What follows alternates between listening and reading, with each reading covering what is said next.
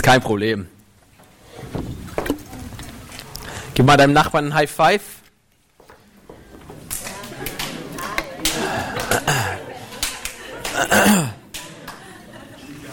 Und jetzt mach mal ein Christengesicht aufsetzen. Lächeln. So, wir laufen viel zu oft so wie Heidrum, so hier. Freut euch im Herrn alle Zeit.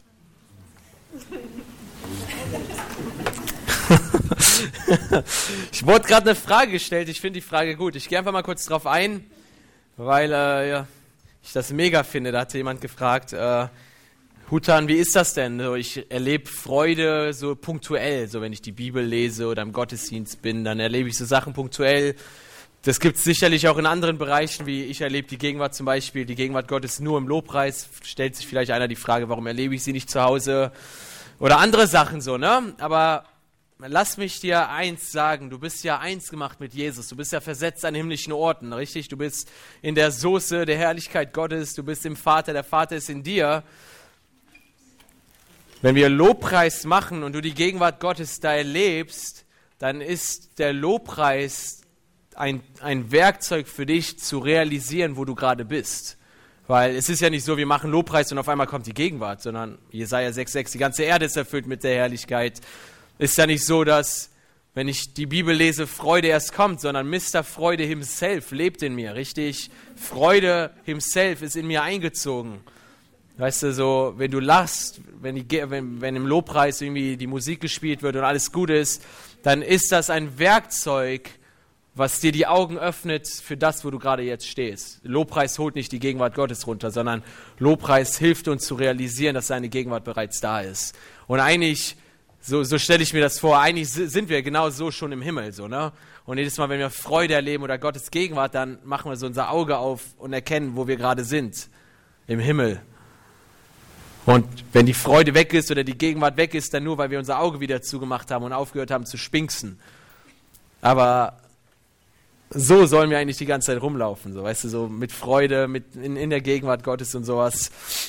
Und ich weiß nicht, vielleicht hilft dir das weiter, sonst kannst du gleich nochmal Fragen kommen. Es geht einfach darum, der John G. Lake, kennt ihr den? John G. Lake, Dr. G, Dr. Lake, der hat gesagt, Christentum ist eine Bewusstseinsreligion. Ich finde das so hammer, weil du hast alles, was, was du jemals irgendwann haben wirst. Du bist eins gemacht mit Gott. Du lebst im Himmel eigentlich, ne, irgendwann wird dieser Körper enden und du wirst dann irgendwann im Himmel sein, ja. Aber du hast eigentlich jetzt schon alles, was du, was du in der Ewigkeit haben wirst.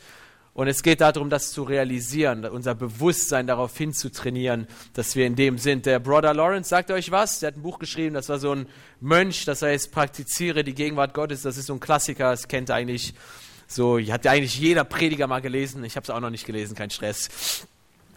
Und das war ein Mönch so, äh, die, die, haben dann gebetet und er hat dann da immer die Gegenwart Gottes erlebt und sowas. Und irgendwann hatte der keinen Bock zu beten, um die Gegenwart Gottes zu erleben und hat angefangen, die Gegenwart Gottes in seinem, in seinem persönlichen Leben zu praktizieren, überall wo er ist, sich bewusst zu machen, Gottes Gegenwart ist hier. Und das Ganze hat dann daran geendet, dass er sich nach ein paar Jahren beim Tellerputzen wiedergefunden hat und die Menschen aus der gesamten Welt gekommen sind und einfach nur zuzuschauen, wie der die Teller wäscht weil die Gegenwart Gottes lastete auf diesen Mann und die Leute sind aus der ganzen Welt gekommen, um den einfach nur beim Normalen zuzuschauen. Und er hatte sich, der hatte trainiert, sein Bewusstsein trainiert, zu erkennen, dass die Gegenwart Gottes da ist. So, das ist ziemlich cool, finde ich das. Aber gut, machen wir weiter. Was haben wir? Wir haben uns gerade das Gewand angeguckt, richtig? Jetzt schauen wir uns mal hier den, äh, den Ring und äh, einen weiteren Aspekt des Gewandes an oder vielleicht nur den Ring und auch, ja, keine Ahnung, gucken wir mal, wie weit wir kommen. Bis wie viel Uhr haben wir? Jetzt habe ich meine Uhr nicht. Bis Viertel vor wurde mir gesagt, ja, und Stunde 20 schaffen wir. Der verlorene Sohn hat das Gewand angezogen, richtig? Und dann wurde ihm noch ein Ring gegeben und die Sandalen. Die Sandalen schauen wir uns morgen in der zweiten Session wahrscheinlich an. Und jetzt wollen wir uns mal den Ring angucken. Und zwar, was ich sehr, sehr liebe, oder, oder ich liebe die femininen Bücher der Bibel, wirklich. Ich liebe Ruth, Ich liebe Esther über alles und ich liebe das hohe Lied der Liebe. Ich bin ein Junkie, was das hohe Lied der Liebe angeht. Ich glaube, das ist ein höchst symbolisch prophetisches Buch und in jedem einzelnen Vers steckt eine Wahrheit, in der wir sind. Und ich habe das ganze Ding auseinandergenommen, bin vom ersten Vers bis zum letzten durchgegangen und könnte jeden einzelnen Vers durchpredigen. Und wir würden ungefähr acht Stunden brauchen oder sowas. Aber es ist mega gut, das Hohelied. Ich bin ein Fan vom Hohelied. Ich gehe da regelmäßig rein und ich denke mir so, wow, das Hohelied.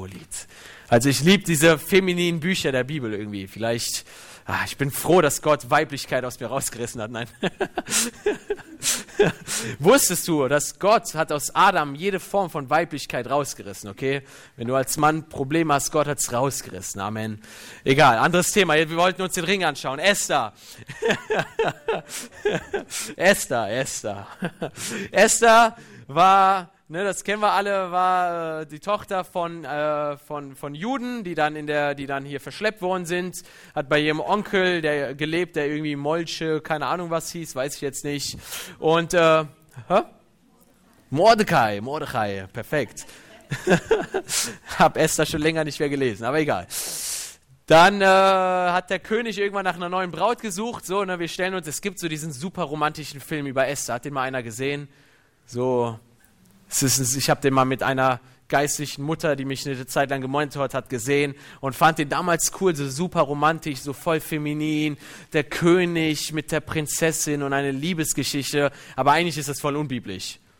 Weil der König, seine Frau ist gestorben und er hat eine neue Ische gesucht und hat sich irgendwie ein paar Ichen ins Haus geholt und hat die alle ausprobiert und hat sich dann für eine entschieden. Also gar nicht so romantisch, wenn man mal so ehrlich da reinguckt. Auf jeden Fall hat er sich für Esther entschieden und ich meinte ich natürlich jetzt wirklich nicht. Es war nicht böse gemeint. Ich bin nicht frauenfeindlich oder so. Ich liebe Frauen und ich liebe meine Frau ganz besonders. Auf jeden Fall hat er sich für die Esther entschieden. Und dann gab es irgendwann den, den bösen Hamann. Ähm, nicht Hutan, sondern Hamann. Und der hat sich irgendwann gedacht, der hat sich irgendwann gedacht, boah, ich habe keinen Bock auf die Juden, ich will die Juden platt machen, ich will die Juden töten, ist zum König gegangen und hat sich beim König die Einverständniserklärung geben lassen, eine schriftliche, an einem Tag, an einem Tag alle Juden in, in ich weiß nicht, wo das war, abzuschlachten, in, dem, in der Stadt, in dem Land, wo sie waren. Und äh, der König hatte ein Gesetz erlassen mit seinem Siegelring, hat seinen Ring genommen, hat so einen Stempel gehabt, so ein dicker Ring war das, nicht so ein Ehering, wie ich ihn habe, sondern so ein Siegelring. Da war dann vorne so ein fettes Emblem drauf, hat Wachs wahrscheinlich auf, der, auf den Erlass tropfen lassen und hat mit dem Siegelring das Gesetz bestätigt und hat somit dem Haman die Erlaubnis gegeben, dieses Gesetz, diesen Befehl auszuführen, auszuüben. Und äh, dann äh, kriegt die Esther das mit oder der Onkel, der Mordecai und geht zu Esther und sagt, hey Esther, geh und guck, was du machen kannst, weil wenn du nichts geregelt kriegst, sind wir ja nächste Woche alle tot. Dann, dann sind wir alle weg. Und, äh, und Esther überlegt sich so ein paar Ideen und, äh, und überlegt so hin und her und macht das dann und endet tatsächlich beim König. Die durfte nämlich nur zum König, wenn sie gerufen worden ist. Oder sie ging zum König und der König musste ihr das Zepter hinhalten. Wenn er das Zepter nicht hingehalten hat, dann war es das Ende von, der, von, von Esther. Und dann ist sie zum König gegangen, er hat ihr das Zepter hingehalten, ich mache die Geschichte kurz, und hat den König überredet bekommen, das Gesetz aufzuerheben und gibt der Esther praktisch wieder, die, und gibt der Esther diesen Siegelring und sagt, hey Esther, hier, du hast meinen Siegelring, ich gebe dir Autorität, ich gebe dir Vollmacht, Gesetze zu erlassen in meinem Namen und Gesetze aufzuheben in meinem Namen. Und genau dieser Siegelring oder diese Symbolik, die wir in Esther finden, finden wir auch in dem Gleichnis vom verlorenen Sohn wieder.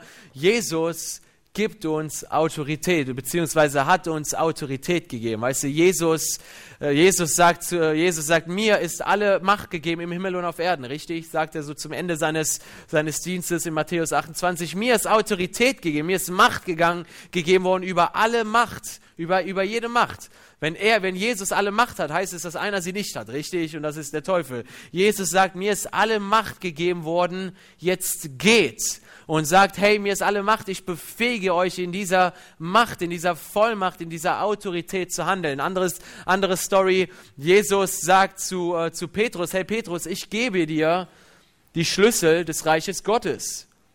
Was immer du lösen wirst auf Erden, wird gelöst sein. Was immer du binden wirst, wird gebunden sein. Jesus hat uns Autorität gegeben. In Lukas 10, 19 heißt es, Jesus hat uns Vollmacht gegeben, auf Schlangen und Skorpione zu treten. Hast du das schon mal gemacht? Ich noch nicht, aber sowas ähnliches haben wir erlebt. Wir waren, wir waren im Januar auf Sri Lanka, haben einen Mission Trip gemacht, sind da im Januar wieder. Und da gibt es Schlangen, ja. Und äh, wir waren dann unterwegs, meine Frau war dann in der Unterkunft, wo wir waren. Und äh, auf einmal wird meine Frau gerufen, Mary, Mary, komm, so wie die halt konnten so in Englisch, Tamilisch. Und dann lief die da runter und da war da so eine Schlange. Und die ganzen Kinder, wirklich Kinder, okay, nehmen Steine und alles, was sie finden. Kokosnüsse haben die genommen, wirklich solche Kokosnüsse und fingen an, das auf den Kopf der Schlange zu hauen. und haben die Schlange getötet und haben sie am Ende angezündet. Voll cool, mit den Kindern zusammen. Weil, weil, weil, weil ich habe rausgefunden, das fand ich sehr interessant, wenn du Schlangen tötest und sie nicht anzündest, kommen die Familienmitglieder der Schlange zu einer Beerdigung oder sowas. Keine Ahnung. Die kommen auf jeden Fall, der Geruch der toten Schlange zieht die, zieht die Familienangehörigen an. Finde ich voll dämonisch so, weißt du so. Deswegen musst du die verbrennen, sonst kommen mehr Schlangen. Und genau das hat Jesus uns gegeben. Er hat uns Vollmacht und Autorität gegeben, auf Schlangen und Skorpione zu treten und auf die gesamte Kraft und Macht des Teufels.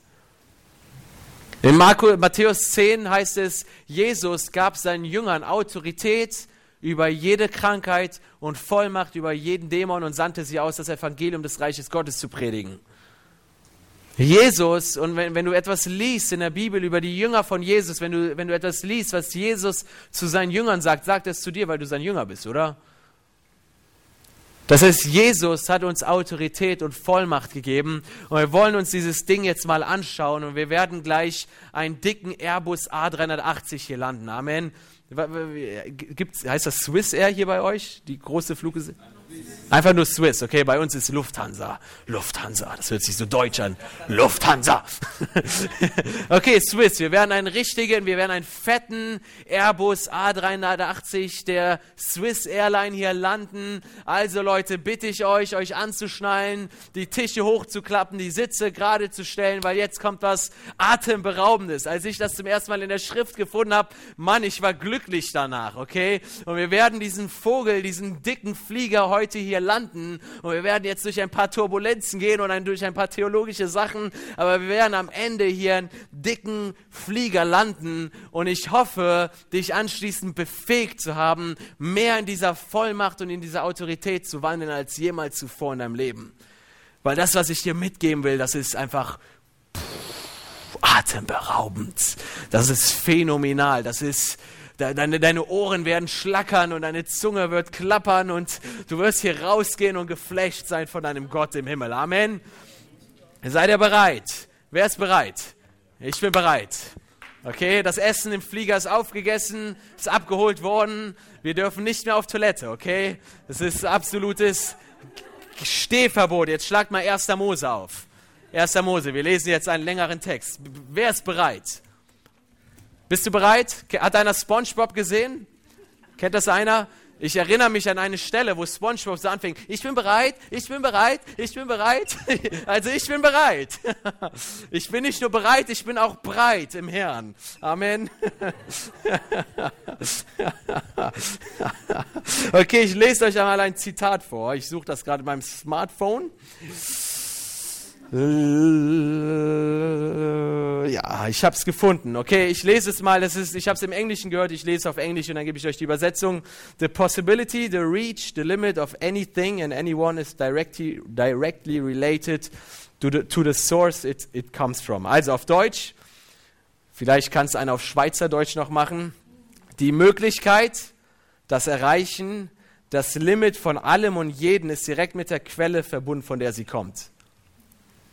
Große Fragezeichen. Ich sehe diese Fragezeichen. Ich kenne das, wenn ich im Flugzeug sitze und ich denke mir, was macht der Pilot gerade? Aber wir werden dieses Ding gleich landen. Amen. Also nochmal die Möglichkeit, das Erreichen das Limit von allem und jeden ist direkt mit der Quelle verbunden, von der sie kommt. Ich weiß, es ist schwer, aber wir lösen das Ding gleich auf. Wir lesen jetzt mal einen längeren Textabschnitt und dann gehen wir das gleich durch. Ja, 1. Mose, Genesis 1, Vers 11. Und Gott sprach, die Erde lasse Gras hervorsprossen, Kraut, das Samen hervorbringt, Fruchtbäume auf der Erde, die Früchte tragen nach ihrer Art, in denen ihr Same ist. Und es geschah so. Und die Erde brachte Gras hervor, Kraut, das Samen hervorbringt nach seiner Art, und Bäume, die Früchte tragen, in denen ihr Same ist nach ihrer Art. Und Gott sah, dass es gut war. Und es wurde Abend und es wurde Morgen ein dritter Tag. Und Gott sprach, es sollen Lichter an der Wölbung des Himmels werden, um zu scheiden zwischen Tag und Nacht. Und sie sollen dienen als Zeichen und zur Bestimmung von Zeiten und Tagen und Jahren. Und sie sollen als Licht an der Wölbung des Himmels dienen, um auf der Erde zu leuchten. Und es geschah so. Und Gott machte die beiden großen Lichter, das größere Licht zur Beherrschung des Tages und das kleinere Licht zur Beherrschung der Nacht und die Sterne. Und Gott setzte sie an die Wölbung des Himmels über Jetzt bin ich hier verrutscht. Und Gott machte die, größ die beiden größeren Lichter, nochmal Vers 16, sorry, größ das größere Licht zur Beherrschung des Tages und das kleinere Licht zur Beherrschung der Nacht und die Sterne. Und Gott setzte sie an die Wölbung des Himmels, über die Erde zu leuchten und zu herrschen, über den Tag und über die Nacht und zwischen dem Licht und der Finsternis zu scheiden. Und Gott sah, dass es gut war. Und es wurde Abend und es wurde Morgen ein vierter Tag. Und, ich, und, es, und Gott sprach, es soll das Wasser vom Gewimmel lebender Wesen wimmeln und Vögel sollen über der Erde fliegen unter der Wölbung des Himmels. Und Gott schuf die großen großen Seeungeheuer und alle regenden sich lebenden Wesen, von denen das Wasser wimmelt nach ihrer Art und alle geflügelten Vögel nach ihrer Art. Und Gott sah, dass es gut war. Und Gott segnete sie und sprach, seid fruchtbar, nicht furchtbar, seid fruchtbar und vermehrt euch und füllt das Wasser in den Meeren und die Vögel sollen sich vermehren auf der Erde. Und es wurde Abend und es wurde Morgen ein fünfter Tag. Wir haben es gleich geschafft. Vers 24. Und Gott sprach, die Erde bringe lebende Wesen hervor nach ihrer Art, Vieh und kriechende Tiere und wilde Tiere der Erde nach ihrer Art. Und es geschah so. Und Gott machte die wilden Tiere der Erde nach ihrer Art und das Vieh nach seiner Art und alle kriechenden Tiere auf dem Erdboden nach ihrer Art. Und Gott sah, dass es gut war. Wieder umblättern bitte. Wir haben es geschafft. Okay, streck dich mal. es wird besser, ich weiß. also noch einmal die Möglichkeit, das Erreichen das Limit von allem und jeden ist direkt mit der Quelle verbunden, von der sie kommt. Vers 11 nochmal. Und Gott sprach, die Erde lasse Gras hervorsprossen, Kraut, das Samen hervorbringt, Fruchtbäume auf der Erde, die Früchte tragen nach ihrer Art, in denen ihr Same ist. Und es geschah so. Ist jetzt wirklich keine Trickfrage, aber lasst uns mal zusammen nachdenken. Zu wem oder zu was spricht Gott an dieser Stelle?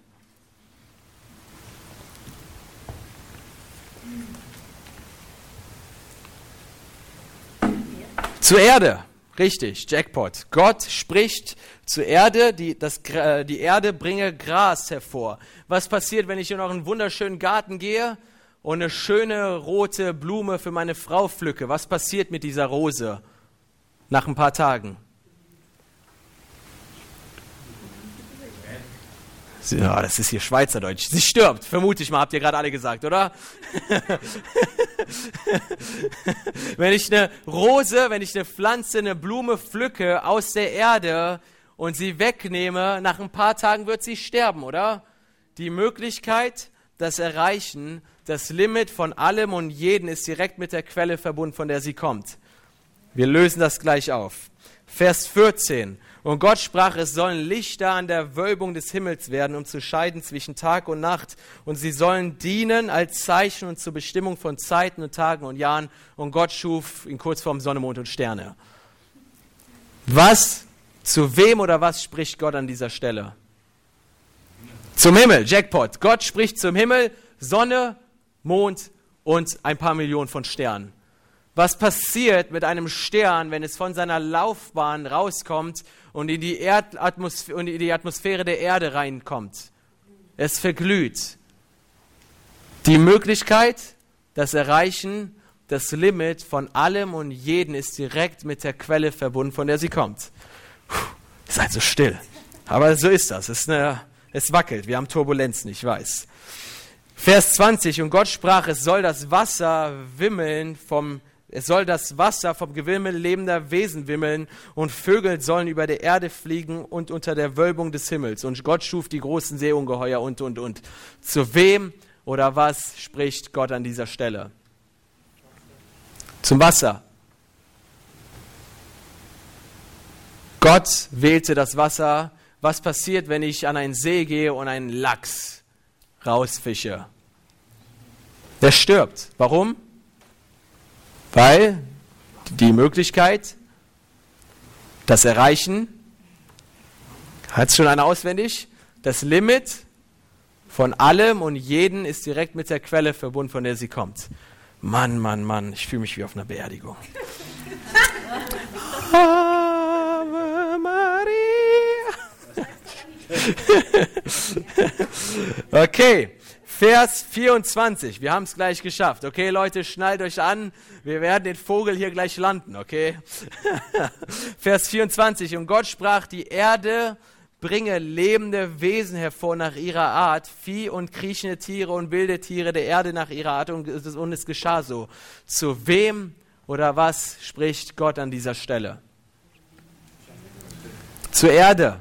Zu der Erde spricht Gott wilde Tiere. Was passiert? Ich liebe Fleisch, okay? Was passiert, wenn ich mir eine Kuh schnappen gehe von irgendeinem Bauern und hier drin einschließen komme und Lichter und Fenster und Türen alles zumache? Irgendwann wird, der, irgendwann wird das Vieh sterben und wir werden hier ein dickes Barbecue haben, oder? Warum wird das Vieh hier drin sterben? Weil es aus seinem natürlichen Element rausgenommen ist. Die Möglichkeit, das Erreichen, das Limit von allem und jedem ist direkt verbunden mit der Quelle, von der sie kommt. Kommt, haben wir schon mal drauf. Okay, wir sehen in der Schöpfungsgeschichte, gerade jetzt haben wir, sehen wir vier Elemente, zu denen Gott spricht. Er spricht zur Erde, bring Blumen hervor, bring Gras hervor, bring Kraut hervor. Wir sehen zum Himmel, dass Gott spricht, okay, Sonne, Mond und Sterne, bringt es hervor. Wir sehen zum Wasser, dass Gott zum Wasser sagt, hey, Seeungeheuer, Fische und so weiter im Wasser. Dann spricht Gott wieder zur Erde, Schweine, Kühe, Lamm zum Wohl des Menschen. Amen. Und bringt sie da hervor. Haben wir das alle mit? Und wenn wir die Blume rausnehmen aus ihrer Quelle, wenn wir das Tier rausnehmen aus seiner Quelle, wenn wir den Fisch rausnehmen aus seinem Element, aus seiner Quelle, wenn wir, wenn wir die Sonne rausnehmen aus ihrem Element, dann stirbt alles, okay? Die Möglichkeit, das Erreichen, das Limit von allem und jedem ist direkt mit der Quelle verbunden, von der sie kommt. Und jetzt lasst uns mal einen Blick weiter schauen, okay? Und jetzt landen wir den Vogel. Vers 26. Seid ihr da? Vers 26. Und Gott sprach, Gott sprach, lasst uns Menschen machen in unserem Bild, uns ähnlich, sie sollen herrschen. Vers 27. Und Gott schuf den Menschen nach seinem Bild, nach dem Bild Gottes schuf er ihn, als Mann und Frau schuf er sie. Lass mich dir eine Frage stellen. Zu wem oder zu was spricht Gott an dieser Stelle? Er spricht zu sich selbst. Wow. Wow. Die Möglichkeit, das Erreichen, das Limit von allem und jedem ist direkt mit der Quelle verbunden, von der sie kommt. Als Gott Sonne, Mond und Sterne, Tier, Vieh, Fisch, Blume, Dorne, alles andere. Als er diese Dinge schuf, sprach er zu den Elementen der Welt. Als er dich und mich schuf, hat er zu sich selbst höchstpersönlich gesprochen. Hat zu sich selbst gesagt, lasst uns Menschen machen in unserem Bild. Und hat aus seinem Wesen, aus seiner Substanz, aus seiner DNA den Menschen hervorgebracht. Als Gott dich und mich schuf, hat er sich selbst als Muster erwählt. Amen. Als Gott dich und mich schuf, hat er nichts anderes als ein Selfie geschossen. Als, die, als Gott, als die Dreieinigkeit den Menschen schuf, haben sie ein Selbstporträt gemalt.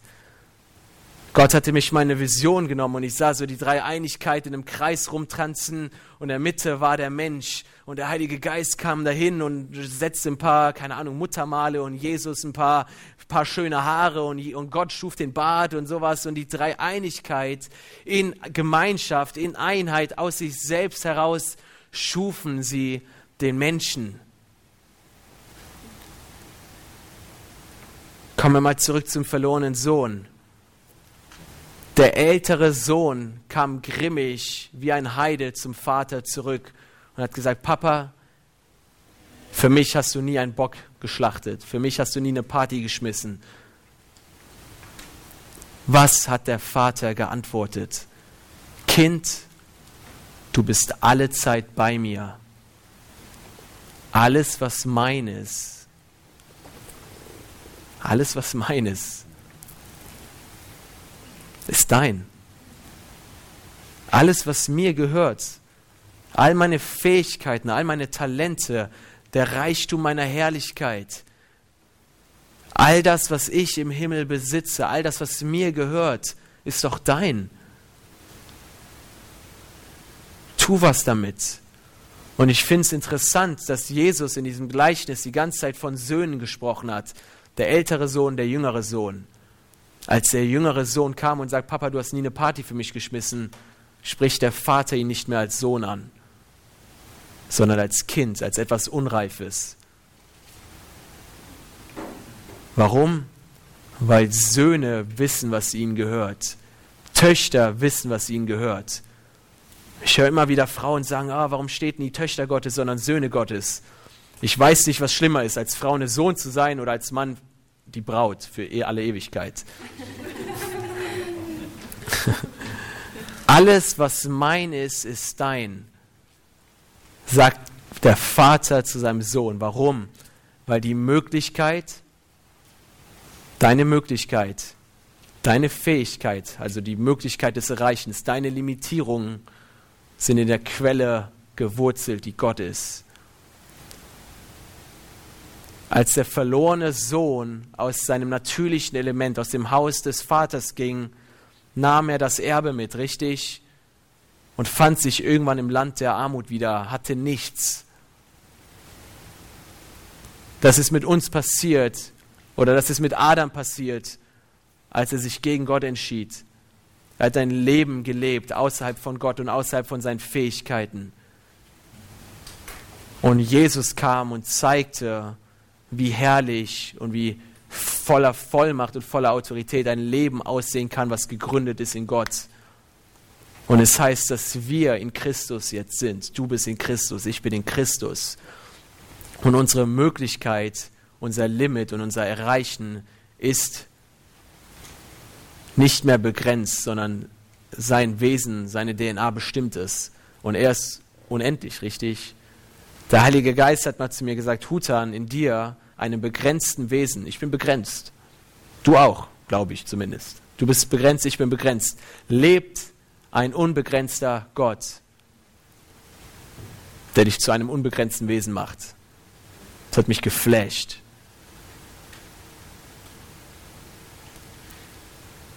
Es heißt, dass wir in seinem Bild gemacht worden sind in, in 1. Mose. Das Wort an dieser Stelle ist Zelem, das hebräische Wort. Zelem, T-S-E-L-E-M. Zelem. Das Wort bedeutet Schand, Sch Phantom. Schatten oder Phantom. Jetzt wollte ich die Mischung draus machen. Schatten, Phantom. Du bist ein Schatten, du bist ein Abbild, du bist ein Phantom von dem dreieinigen Gott auf Erden. Und Gott hatte den Menschen in den Garten gesetzt, um zu herrschen, voller Vollmacht und Autorität zu leben, aus der Kraft, aus den Fähigkeiten Gottes zu handeln. Adam war nie müde. Adam war nicht bedrückt. Adam war nicht außer Kraft. Adam war voller Leben. Und in dem Moment, wo er sich gegen Gott entschied, kam das ganze kraftlose, müde, kaputte, depressive Leben in sein Leben hinein.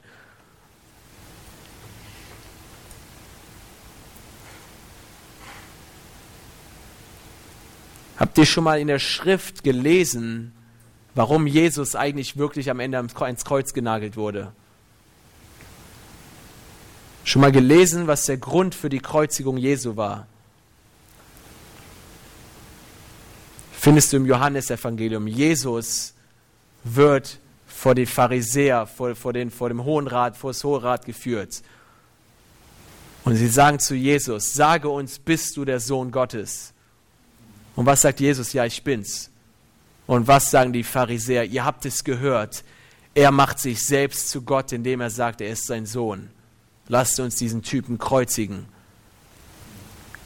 Biblische Sohnschaft bedeutet, Gott in Gott zu leben, Gottes Ebenbild zu leben. Jesus sagte, ich bin der Sohn Gottes. Und hebräischen Denken bedeutet das, wenn du ein Sohn Gottes bist, wenn du dich als Sohn Gottes nennst, machst du dich Gott gleich. Seid ihr mit mir? Was hat Jesus uns gelehrt zu beten? Unser Vater, der du bist im Himmel. Das heißt, Jesus sagt, wir sollen Gott unseren Vater nennen, was uns automatisch zu Söhnen und zu Töchtern Gottes macht. Und im hebräischen Denken bedeutet Sohnschaft gleich Gott sein. Und ich sage nicht, dass du Gott bist, okay? Ich sage nicht, dass äh, ich dich anbeten werde oder dass dein Nachbar dich anbeten soll. Ich sage nicht, wenn ich sage, du bist Gott gleich, meine ich nicht, dass du auf dem Thron sitzt, okay? Ich sage, du bist ein Schatten von ihm. Du hast seine Fähigkeiten, seine Talente bekommen, du hast seine DNA bekommen, du bist in seinem Bild gemacht, du hast seine Autorität bekommen, du hast seinen Ring angezogen bekommen, um ihn auf Erden zu repräsentieren. Wenn Tiere zusammenkommen, wenn zwei Hunde zusammenkommen, ein männlicher Hund und ein weiblicher Hund, und äh, halt machen, was sie machen zu zweit, was kommt hervor? Ein Welpe, oder? Ein Welpe nach ihrer eigenen Art, richtig? Wenn du ein, ich habe echt nicht so viel Ahnung von Hunden, aber wenn du ein, ein Husky mit einem Dackel kreuzt, dann kommt eine Hunderasse hervor, die dann vielleicht Dusky heißt oder keine Ahnung was.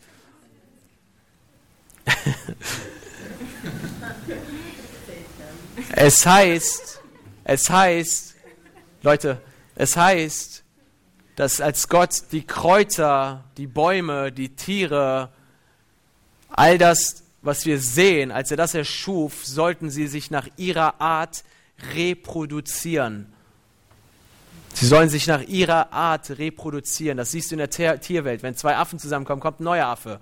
Wenn zwei Menschen zusammenkommen, dann kommt ein neuer Mensch irgendwann hervor. Und wir sehen, dass die Dreieinigkeit zusammenkommt und etwas hervorbringt, was ihnen sehr ähnlich ist. Und das bist du und das bin ich. Und jetzt gehen wir noch ein bisschen tiefer da rein. Das ist jetzt eine prophetische Offenbarung, die ich jahrelang gepredigt habe und Gott zu Gott gesagt habe, Gott, ich will, dass du das bestätigst. Ich will nicht irgendwas predigen, was voll wrong sein könnte. Ich habe zu Gott gesagt, ich möchte, dass du das, dass du das bestätigst. Und ich habe es trotzdem gepredigt. Und ich war mit meiner Frau 2014 in Reading, haben, waren da zwei Wochen im Urlaub gemacht. Und Chris Vallotton, der Prophet des Hauses, hat genau dasselbe gepredigt. Und ich so, wow, ein Prophet predigt dieselbe Predigt wie ich. und ich war sehr ermutigt und ich habe das noch nie gehört, okay? Aber lass mich dir eine Frage stellen. Warum ist der Teufel gefallen? Er wollte so sein wie Gott. Der Teufel wollte sein wie Gott. Und Gott hat ihn aus dem Himmel verbannt und auf die Erde geworfen, richtig? Die Schlange im Garten gab es vor den Menschen. Und Gott hat mich mal in diese prophetische Offenbarung genommen und hat mir gezeigt, dass im Angesicht des Teufels Gott den Menschen als das erschaffen hat, was der Teufel sein wollte. Der Teufel wollte sein wie Gott, richtig? Und Gott hat die Schlange in den Garten geworfen, auf die Erde geworfen und hat zur Schlange gesagt, du wolltest sein wie ich, ja? Du wolltest wie Gott sein, du wolltest wie, sein wie ich. Lass mich dir etwas zeigen. Du wolltest sein wie ich, du dumme Schlange. Du wolltest sein wie ich. Lass mich dir etwas zeigen. Und er schuf den Menschen im Angesicht der Schlange. Er schuf den Menschen in seinem Bild zur Demütigung des Teufels.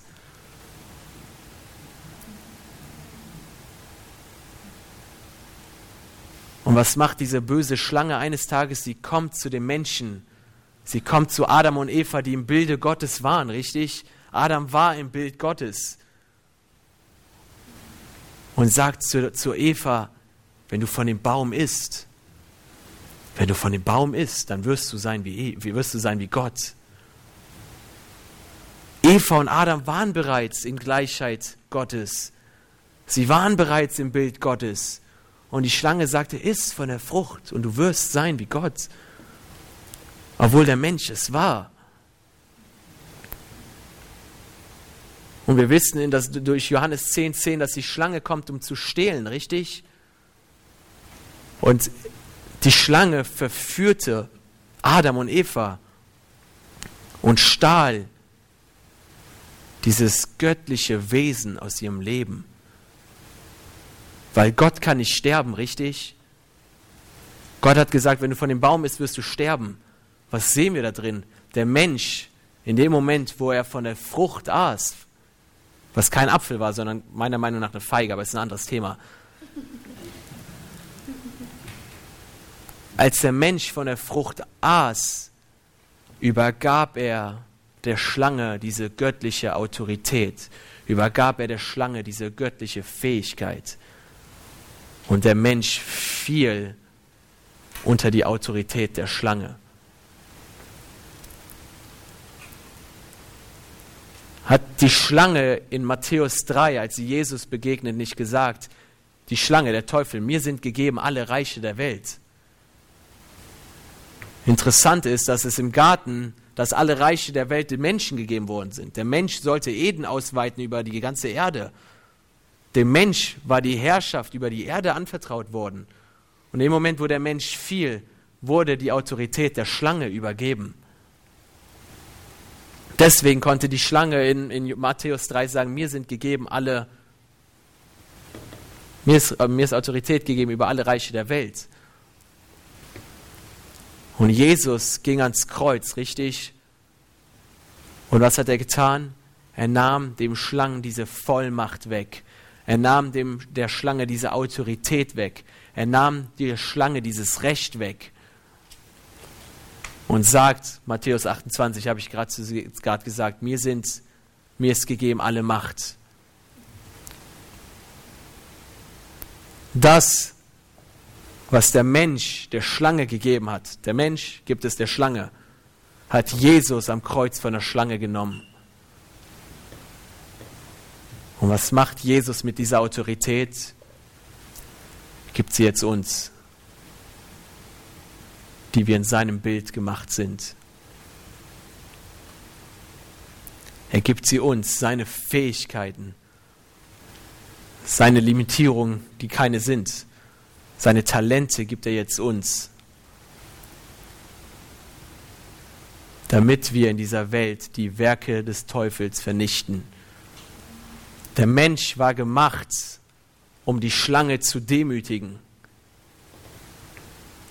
Die Schlange nahm sich diese Autorität und herrschte über, diesem, über, über uns Menschen 2000 oder 5000 Jahre lang, wenn wir mal biblische Zeitgeschichte nehmen, 5000 Jahre lang herrschte die Schlange über die Menschen.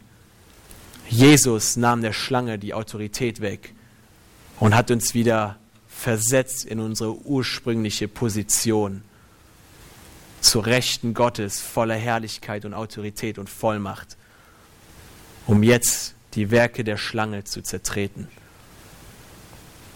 um auf dem Kopf des Teufels zu tanzen, um umherzugehen wie Jesus, Gutes zu tun und all diejenigen zu heilen, die vom Teufel überwältigt sind, um das Evangelium zu predigen der gesamten Schöpfung und Freiheit und Erlösung zu bringen? Das ist eine Frage. Vielleicht machen wir das am Ende. Okay, ich höre ein paar Minuten früher auf und dann machen wir das mit den Fragen. Es ist Viertel vor eins, ne? Nicht Viertel vor zwölf.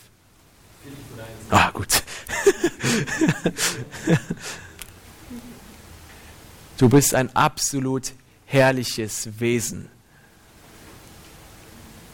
Psalm 82, soll ich euch mal vorlesen, was Psalm 82 sagt? Das sagt nicht ich, okay? Das steht in der Bibel eingehaucht durch den Heiligen Geist.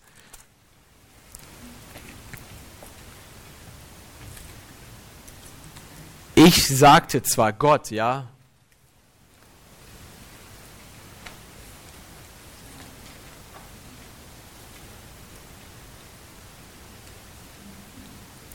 Gott sagt, okay, ihr seid Götter.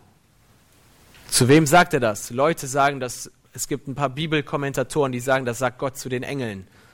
Aber das sagt er, glaube ich, nicht an dieser Stelle. Weil wenn du guckst, ist diese Bibelstelle, Psalm 82, ist ganz deutlich an den Menschen gerichtet. Gott sagt zu Menschen, ihr seid Götter, Söhne des Höchsten seid ihr alle. Hier sehen wir das wieder. Sohnschaft bedeutet, in Gott Ähnlichkeit zu wandeln. Und ich sage nicht mit, ihr seid Götter, dass wir Gott sind. Versteht mich bitte nicht falsch, hört mein Herz. Du wirst in alle Ewigkeit das Wesen sein, was Gott erhebt und was ihn anbetet und nicht andersrum. Ein Schatten ist immer dem Körper untergeordnet. Wir sind ihm untergeordnet und wir können nur in dem wandeln und in dem leben, was ich gerade sage, wenn wir verbunden sind zum Leib, was er ist. Der Vater sagt zum jüngeren Sohn, alle Zeit bist du bei mir. Alles, was mein ist, ist dein. Alles, was sein ist, wird dann zu deinem, wenn du bei ihm bist. Das heißt, dieses Ding kann nur in absoluter Abhängigkeit vom Vater gelebt werden. Wir sehen das deutlich in der Schrift, dass Sohnschaft bedeutet, Gott gleich sein und Gottes Wesen auf Erden zu leben. Jesus sagte, ja, ich bin der Sohn Gottes. Was sagten die Juden zu ihm, die Pharisäer? Mit dieser Aussage machst du dich Gott gleich. Und Paulus schreibt in Römer 8 ist es, glaube ich, weil ihr nun Söhne seid. Weil ihr nun Söhne und Töchter seid, nicht damit ihr werdet. Du bist bereits jetzt ein Sohn oder eine Tochter Gottes, weil wir Söhne und Töchter Gottes sind, sandte Gott seinen Geist in unsere Herzen, der da ruft, aber Vater.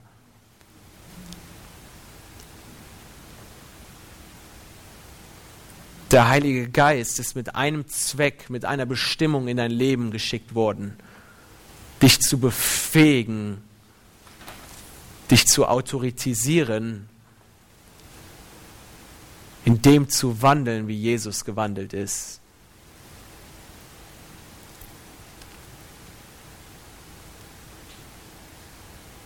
Der Heilige Geist ist deine Befähigung auf Erden, Gott gleich zu leben, Gottes Wesen auszuleben. Ist es nicht interessant, dass Jesus erst dann anfing, seinen öffentlichen Dienst zu leben, als er getauft wurde aus dem Wasser kam, die Taube, der Heilige Geist in Form der Taube auf ihn kam und Gott sagte, das ist mein geliebter Sohn. Erst dann fing Jesus an zu agieren und zu handeln. Jesus war, Jesus ist das perfekte Abbild Gottes, Hebräer 1.3. Jesus ist das Wesen Gottes. Jesus offenbart das Wesen Gottes. Jesus war Gott auf Erden. Jesus ist der fleischgewordene Gott, ist, ist der fleischgewordene Gott. Aber Jesus tat alles auf Erden als Mensch. Jesus legte seine göttlichen Attribute beiseite. Jesus hatte Hunger. Jesus hatte Durst. Jesus war müde. Wäre Jesus, hätte er vollkommen als Gott gelebt, hätten die Nägel nicht so durch seinen Körper gerammt werden können. Jesus legte da seine göttlichen Fähigkeiten beiseite und wartete auf die Befähigung des Heiligen Geistes, in der Autorität und Vollmacht Gottes zu wandeln.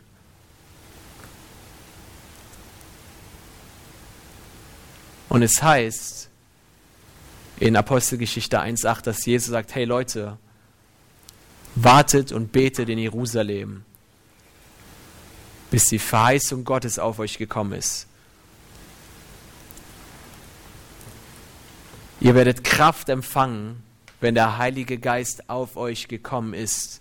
Und ihr werdet meine Zeugen sein in Jerusalem, Judäa, Samaria und bis an die Enden der Erde, Welt.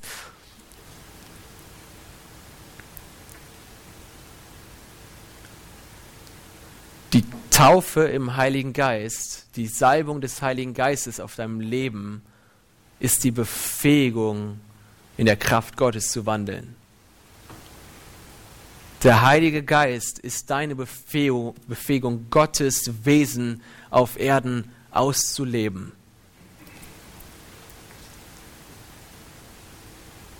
Ich weiß nicht, wie es euch geht, aber früher habe ich gedacht, so Gott und Jesus, mit denen kann ich was anfangen, aber der Heilige Geist, ich dachte immer, das ist so ein Anhängsel. So das dritte Rad am Motorrad oder sowas, keine Ahnung. Aber wusstest du, dass die Dreieinigkeit gleichwertig auf einer Stufe steht? Es ist nicht, Gott steht auf einer Stufe, Jesus eine Stufe weiter unten und der Heilige Geist weiter unten. Sie stehen auf einer Stufe. Den Gott, den du als Vater erlebst, ist der Gott, der Jesus ist und ist der Gott, der der Heilige Geist ist. Und der Heilige Geist ist dir gegeben worden, um genau dieses Ebenbild auszuleben, von dem wir im Garten lesen.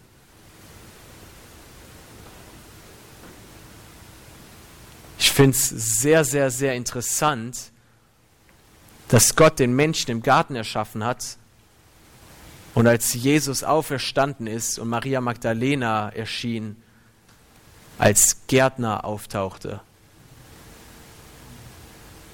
Und dann ein paar Verse weiter sagt, mir ist alle Autorität und Macht gegeben, geht in die gesamte Welt. Gott hatte Adam und Eva im Garten Autorität gegeben, Eden auszuweiten. Eden war nicht die gesamte Erde, richtig? Eden war ein ganz, ganz kleiner Fleck auf der Erde und sie sollten das Reich Gottes ausweiten. Eden, ein Bild auf das Reich Gottes, sie sollten es ausweiten. Und jetzt erscheint Jesus in Form eines Gärtners, um auf die Symbolik des Garten Edens anzudeuten. Und sagt, Leute, mir ist alle Macht gegeben auf Himmel, im Himmel und auf Erden. Jetzt geht ihr und weitet das Reich Gottes aus. Breitet das Reich Gottes aus. Überall, wo ihr hingeht, predigt das Evangelium der gesamten Schöpfung. Und wir wissen, dass das Reich Gottes nicht Reden ist, oder? 1. Korinther 4,20. Das Reich Gottes ist nicht Gelabere. Was ist das Reich Gottes? Kraft.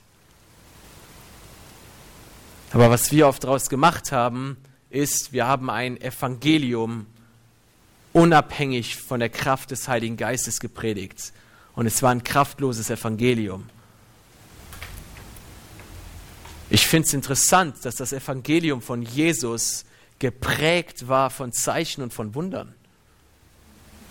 Ich sehe, hast du dir schon mal die Frage gestellt, warum Jesus sich nie mit der Frage auseinandergesetzt hat, was, wenn er nicht gesund wird?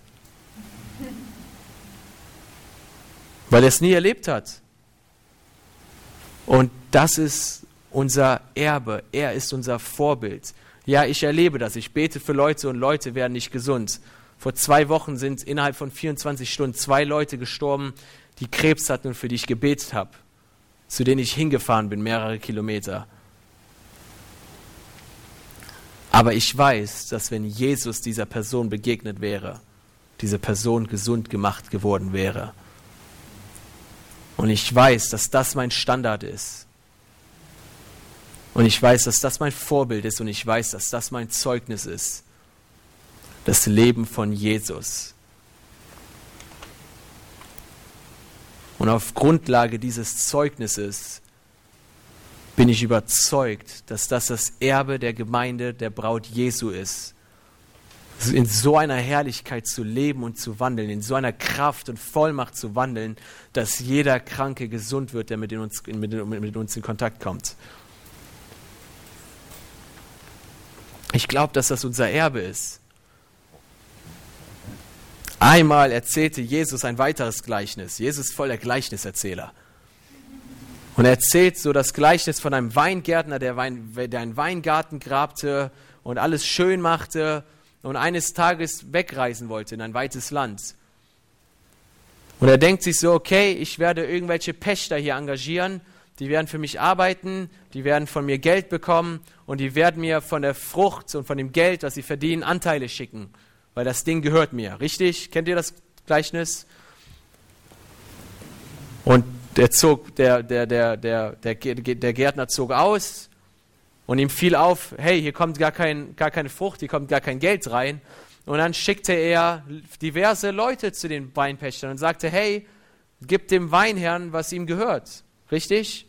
Und sie weigerten sich. Das heißt, den einen schlugen sie, den einen äh, jagten sie weg, den einen, keine Ahnung, steinigten sie vielleicht. Und dann dachte sich der Weingärtner, okay, ich sende ihnen meinen Sohn, weil vor dem werden sie Respekt haben. Und dann kommt der Sohn in seinen Weingarten. Und dann sind da diese Pächter und sagen, boah, guck mal, das ist der Sohn des Gärtners. Lasst uns den Sohn töten, dann wird sein Erbe uns gehören.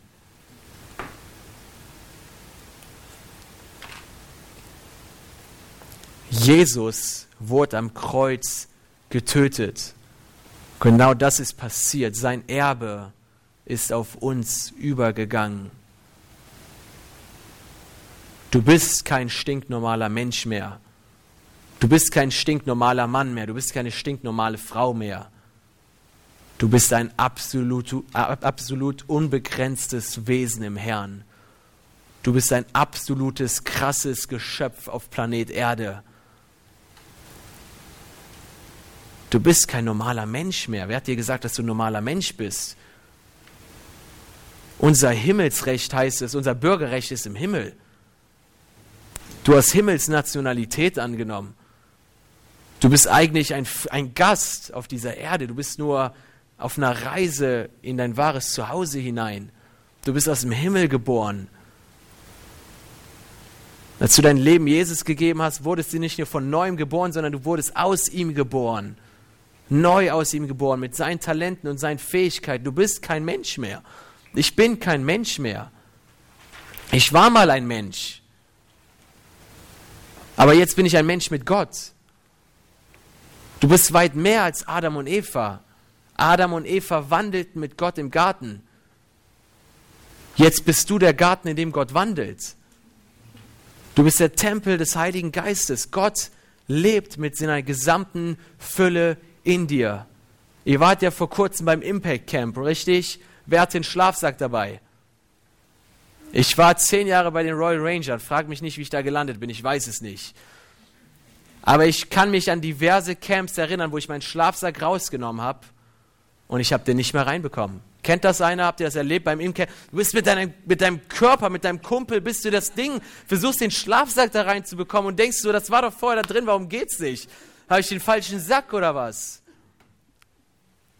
Und genau das hat Gott mit dir getan. Er hat sein gesamtes Wesen in dich hineingeboxt. Er hat seine gesamte Natur in dich hineingepresst.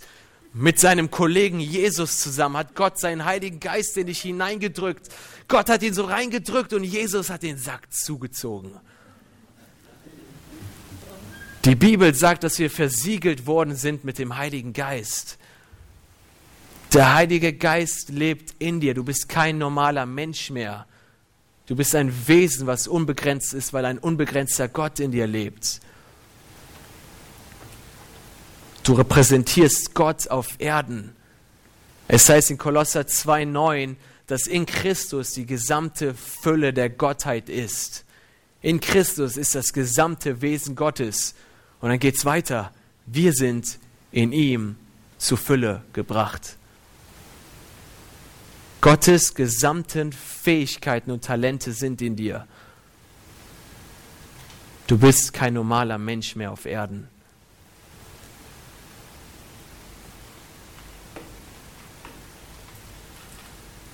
Deswegen kannst du Wunder tun. Du kannst sie tun. Du wirst sie nicht tun, du kannst sie tun im Jetzt. Deswegen kannst du die Kraft Gottes repräsentieren weil Gott in dir lebt. Du kannst die Werke des Teufels vernichten, weil du das jetzt bist. Wir charismatischen Christen, wir neigen immer dazu, weil wir hören so Begegnungen, die manche Menschen hatten, so Heidi Baker, so die lag in, äh, in Toronto sieben Tage lang auf dem Boden, heißt es. Die war sieben Tage außer sich, die wurde im Rollstuhl rumgerollt. Die war nicht anzusprechen, die war nicht da, sieben Tage nicht ansprechbar, die war in einer anderen Welt. Die hatte eine Vision von Jesus und in seinem zerbrochenen Leib war dabei, als er das Brot brach und gekreuzigt wurde und was weiß ich alles. Und wir hören so Zeugnisse und wir charismatischen Christen neigen dazu zu sagen, wow, wenn ich eine Begegnung wie Heidi habe, dann kann ich das tun. Wo steht das? Wo steht das?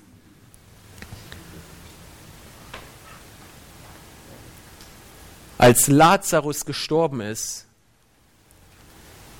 und Jesus nach Bethanien kam, kam Martha zu Jesus und sagte, Herr, wärst du hier gewesen, wäre er nicht gestorben. Und dann sagte Jesus zu ihr, habe ich nicht gesagt, wenn du glaubtest, so würdest du die Herrlichkeit Gottes sehen. Und er sagt, ich bin die Auferstehung und das Leben. Und sie sagt, ja, ich glaube, dass er irgendwann auferstehen wird von den Toten. Und sie verschob ihr Glück in die Zukunft. Martha sagte, okay, irgendwann wird das, irgendwann wird er auferstehen von den Toten. Während Jesus sagt, heute ist ein Tag des Glücks. Und er weckte Lazarus nach zwei oder drei Tagen von den Toten. Und wir neigen oft dazu, unser Glück in die Zukunft zu verschieben. Erst wenn ich gezappelt habe wie Heidi. Erst wenn ich, wenn mir Bill Johnson die Hand aufgelegt hat. Erst wenn Reinhard Bonke mich auf seine Nigeria Crusade eingeladen hat. Erst wenn, wen gibt es noch? Benny Hinn, wenn ich in einem Benny Hinn Meeting war. Und er Touch gemacht hat und ich umgekippt bin dann werde ich das tun. Während ich von Jesus lese, wartet, bis der Heilige Geist auf euch gekommen ist und ihr werdet Kraft empfangen.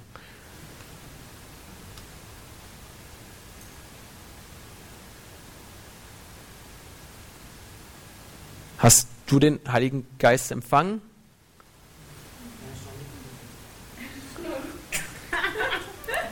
Weißt du, wann du den Heiligen Geist eigentlich empfangen hast? In dem Moment, wo du dein Leben Jesus gegeben hast.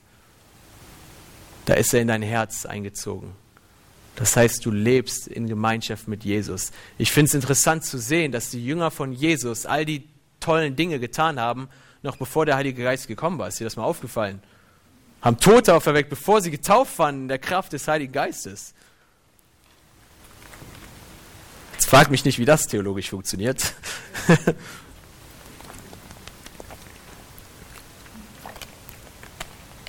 Es ist gut, sich auszustrecken nach Gott. Es ist gut, sein Herz zu positionieren und zu sagen, Gott, komm, füll mein Herz. Es ist gut, Gott Raum zu geben in seinem Leben. Aber ich glaube, ganz ehrlich, dass es die Stimme des Teufels ist, die uns eintrichtern will, wir müssen noch warten.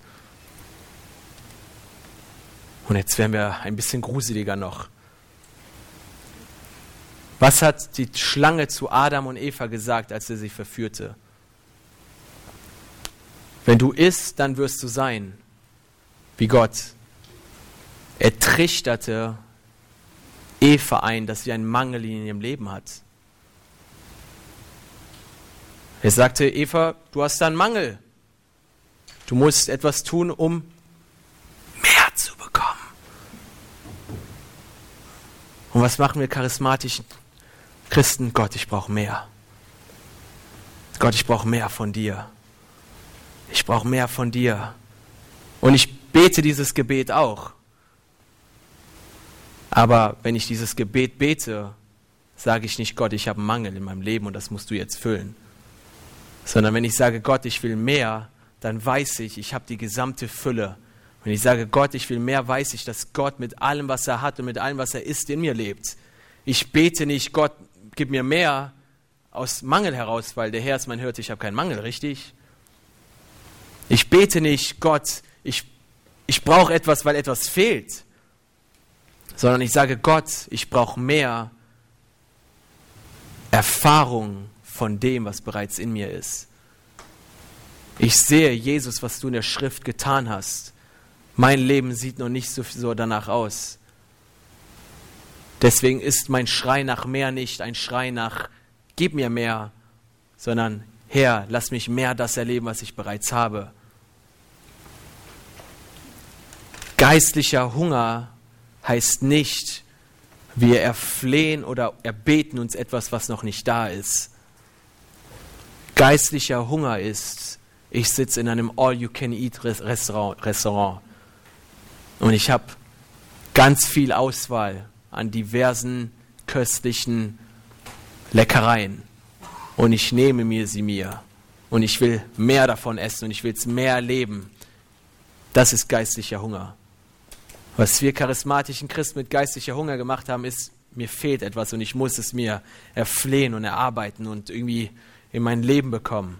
Aber das ist kein geistlicher Hunger, das ist Waisenmentalität. Das ist Sklavenmentalität, lass mich das mal so deutlich sagen. Wann hat der Vater den älteren Sohn ein Kind genannt? Als der Kind sagte, du hast mir nie etwas gegeben. Und sagt, du bist alle Zeit bei mir, Kind, du hättest alles nutzen können, was ich habe. Das ist kindlich, Kindigkeit. Ein Sohn weiß von dem Erbe, was ihm übergeben worden ist. Ein Sohn weiß, was es hat, was er hat, was, was, oder als, was sie als Tochter hat. Und er oder sie nutzt es. Das ist der Unterschied zwischen einem Kind und einem Sohn. Ein Sohn ist reif und nutzt die Dinge des Vaters und weiß, dass er keinen Mangel hat, weil alles, was dem Vater gehört, gehört mir. Ein Kind glaubt, es hat noch einen Mangel und es muss noch etwas erarbeiten oder erflehen. Und wie sieht das Ganze praktisch aus? Wie das Leben von Jesus. Wie das Leben von Jesus.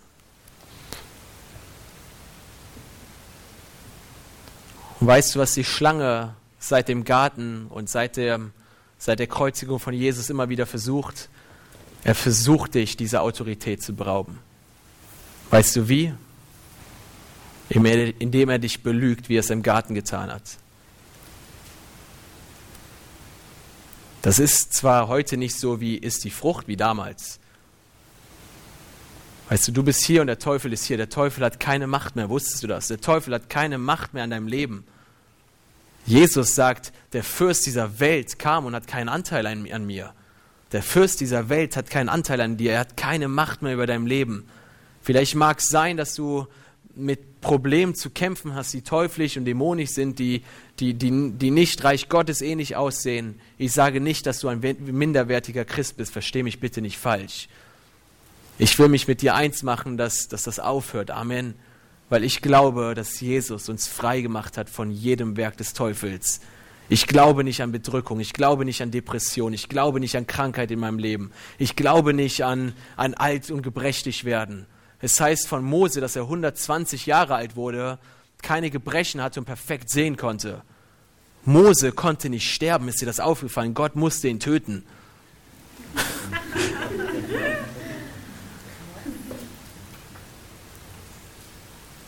Ich glaube, das ist unser Erbe. Und wir sind hier, der Teufel ist hier, der Teufel hat keine Macht. Das Einzige, was er hat, ist seine piepsige Stimme. Das Einzige, was er hat, um dich schwach zu machen, ist seine piepsige Stimme. Und dann kommt er mit Gedanken und Lügen, wie zum Beispiel, du bist doof. Oder du bist hässlich. Oder du bist zu dick oder zu schwach. Du taugst ja zu gar nichts. Und jedes Mal, wenn wir dieser Lüge glauben, dann nehmen wir eine untergeordnete Rolle ein über den Teufel.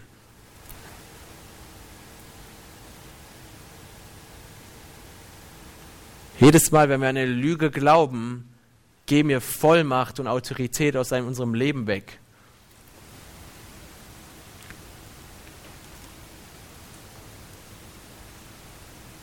Gedanken wie, ich kann das doch gar nicht. Ich bin noch viel zu schwach und zu ungebildet.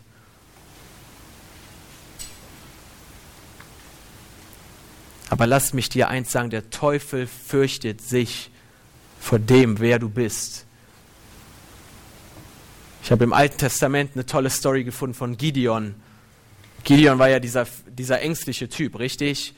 Und Gott hat zu Gideon gesagt, geh und mach die, keine Ahnung, Philister platt oder ich weiß nicht, wer es war.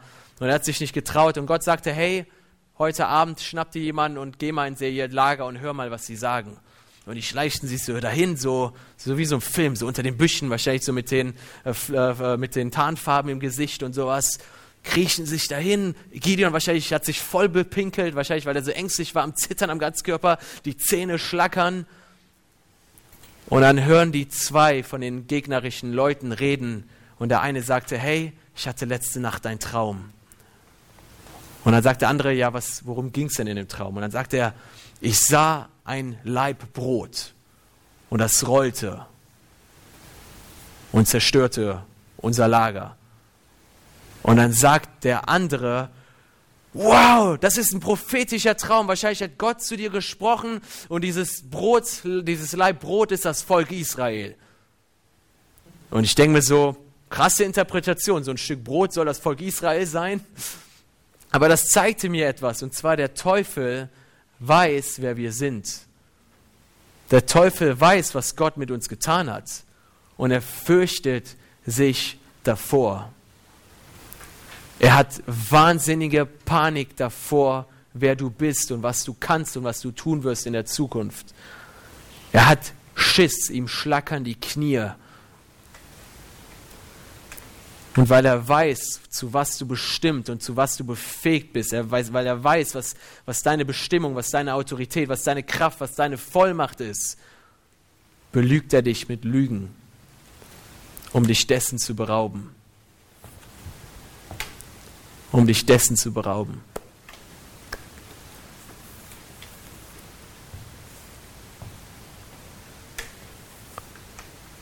Und das ist der Kampf des Glaubens, von dem Paulus spricht. Der Kampf des Glaubens ist, glaubst du Wahrheit oder glaubst du Lüge?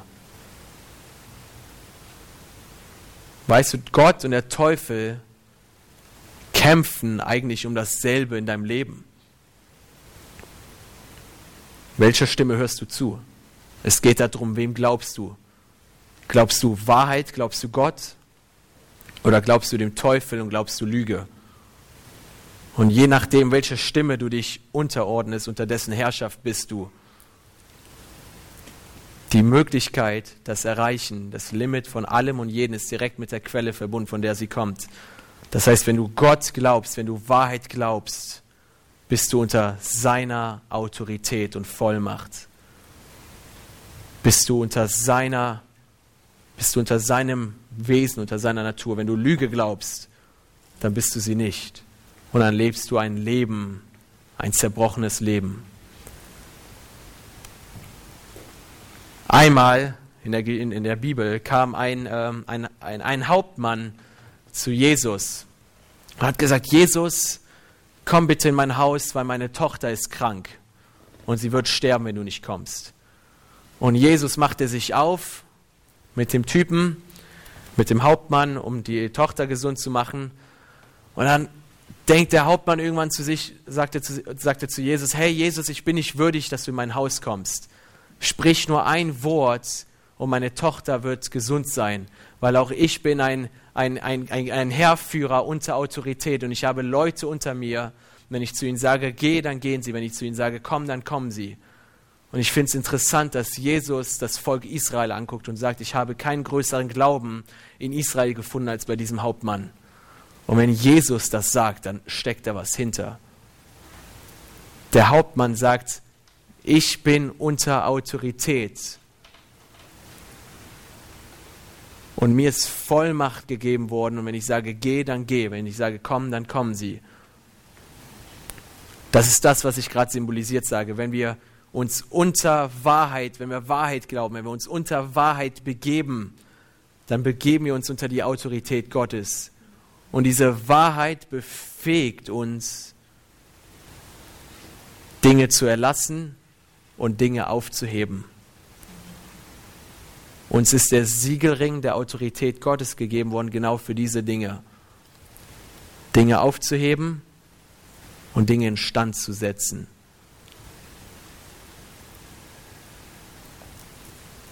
Das ist dir und mir gegeben, wenn wir uns unter Wahrheit bewegen, wenn wir uns in Wahrheit hineinbewegen. Durchatmen. Das war tief.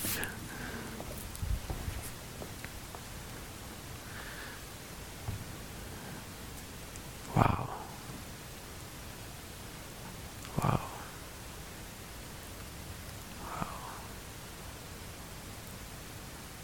Vielleicht stehst du einfach mal kurz auf deinem Platz auf, wenn es wirklich Lügen gibt, Sachen gibt in deinem Kopf, die dir zu schaffen machen, wie zum Beispiel so, so, so ganz dumme Lügen, so ich bin doof und dumm, ich bin dick und ich taug zu nichts, ich bin ungebildet. Das waren die Jünger von Jesus übrigens alle. Vielleicht stehst du einfach auf, ich will dich nicht mit Scham bedecken, sondern ich glaube, dass einfach Freiheit heute Morgen hier ist.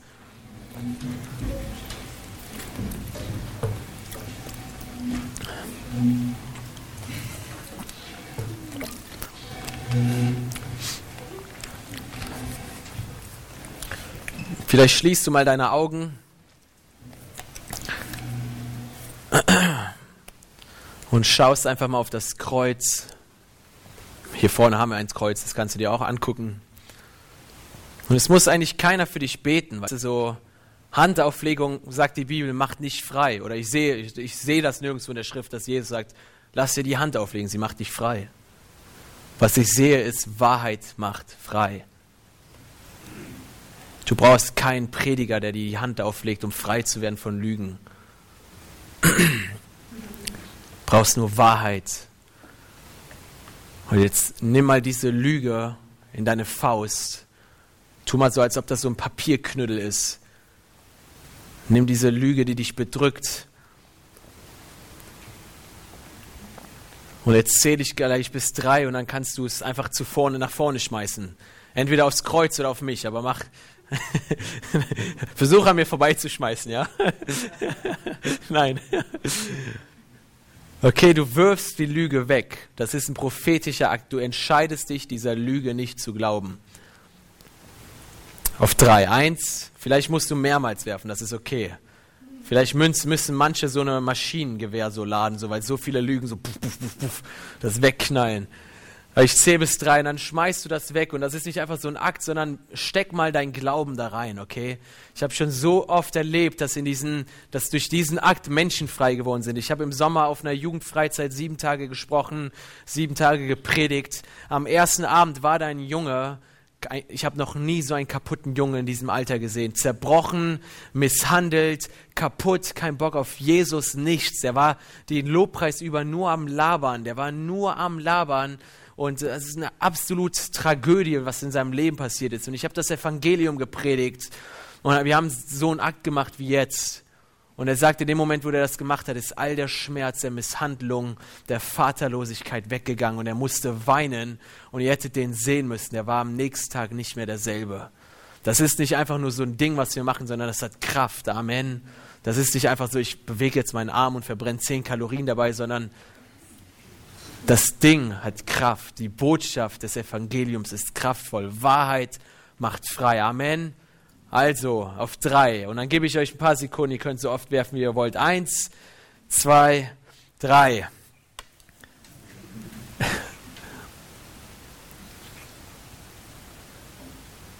Und dann schließt du vielleicht deine Augen und fragst mal Jesus, was, was ist die Wahrheit? Was willst du mir stattdessen geben? Was ist deine Perspektive darauf?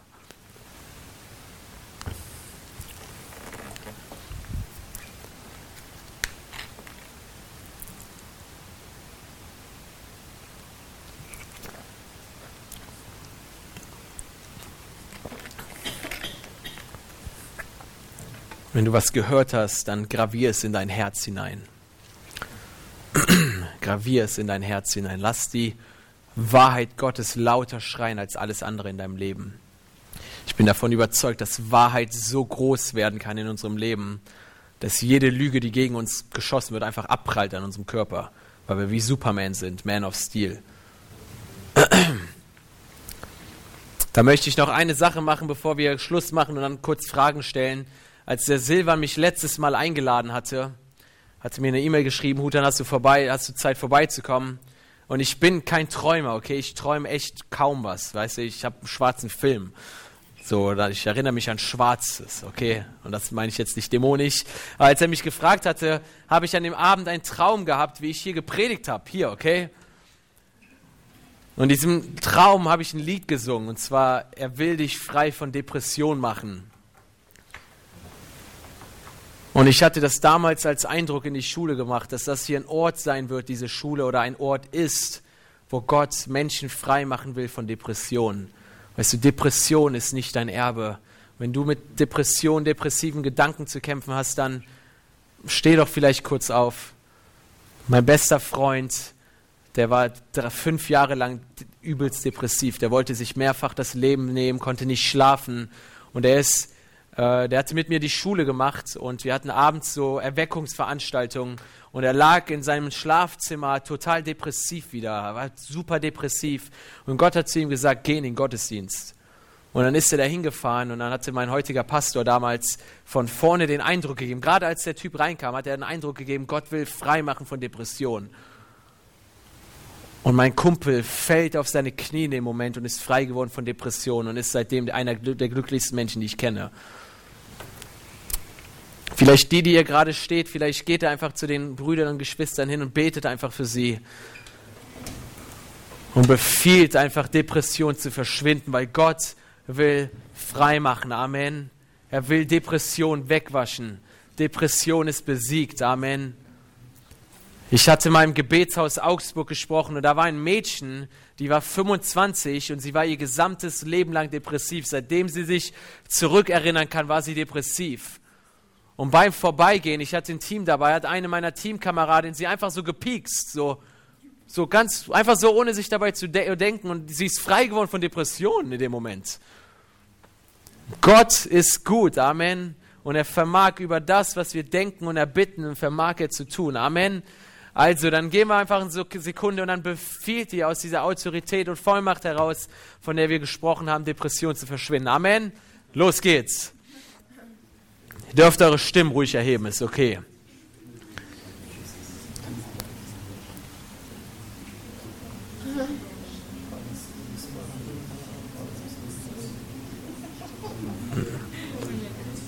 Wow. Wow. Jesus, ich danke dir, dass du Herr in unserem Leben bist. Ich danke dir, dass Depression nicht Herr in unserem Leben bist, sondern du bist unser Herr, Jesus. Und wir stehen unter deiner Herrschaft, Jesus. Wir befehlen, Jesus, jedem Geist der Depression jetzt zu verschwinden aus diesem Raum. Wir binden jegliche Form von Depression. Wir befehlen, dass jeder depressive Geist verschwindet, Jesus. Wir erklären Freiheit über den Söhnen und den Töchtern Gottes in diesem Haus, Jesus. Wir sagen, das ist nicht unser Erbe, sondern wir sollen uns freuen, Jesus, alle Zeit im Herrn, Jesus. Und du bist gekommen, um, um, um, um Trauer zu brechen und uns mit Freudenöl zu salben, Jesus. Und wir danken dir für diese Freude einfach, Jesus. Jesus. Wir danken dir für Freude, Jesus. Ich danke dir, dass du jedes Trauma zerbrichst in dem Namen von Jesus Christus. In dem Namen von Jesus Christus, vor dem sich jedes Knie zu beugen hat, Herr. Wow. Danke für deine Autorität, Jesus. Danke dir, dass die Personen hier in diesem Raum nie wieder dieselben sein werden, Jesus. Ich danke dir, dass sie bekannt sein werden für freudenvolle Menschen, Jesus. Danke, Vater. Danke, Vater. Danke, Vater. Danke, Vater. Wow. Wow. Danke, Vater. Danke, Vater. Danke, Vater. Mhm. Wow, Jesus. Wow. Wow. Wow, Jesus. Wow. Hm. Wow. Wow. Wow. Wenn du Heilung in deinem Körper brauchst, vielleicht legst du auch einfach deine Hand da drauf. Hier ist gerade einfach so eine Gegenwart. Einfach leg einfach deine Hand da drauf. Ist jemand hier mit Schulterproblemen oder sowas? an der linken Schulter. Einfach die Hand drauf, da hinten jemand. Einfach legt euch selber die Hand auf, so wie ich damals. Gott ist hier heute Morgen. Gott ist hier. Ich habe einen Grundsatz in meinem Leben. Kein Gottesdienst ohne Wunder.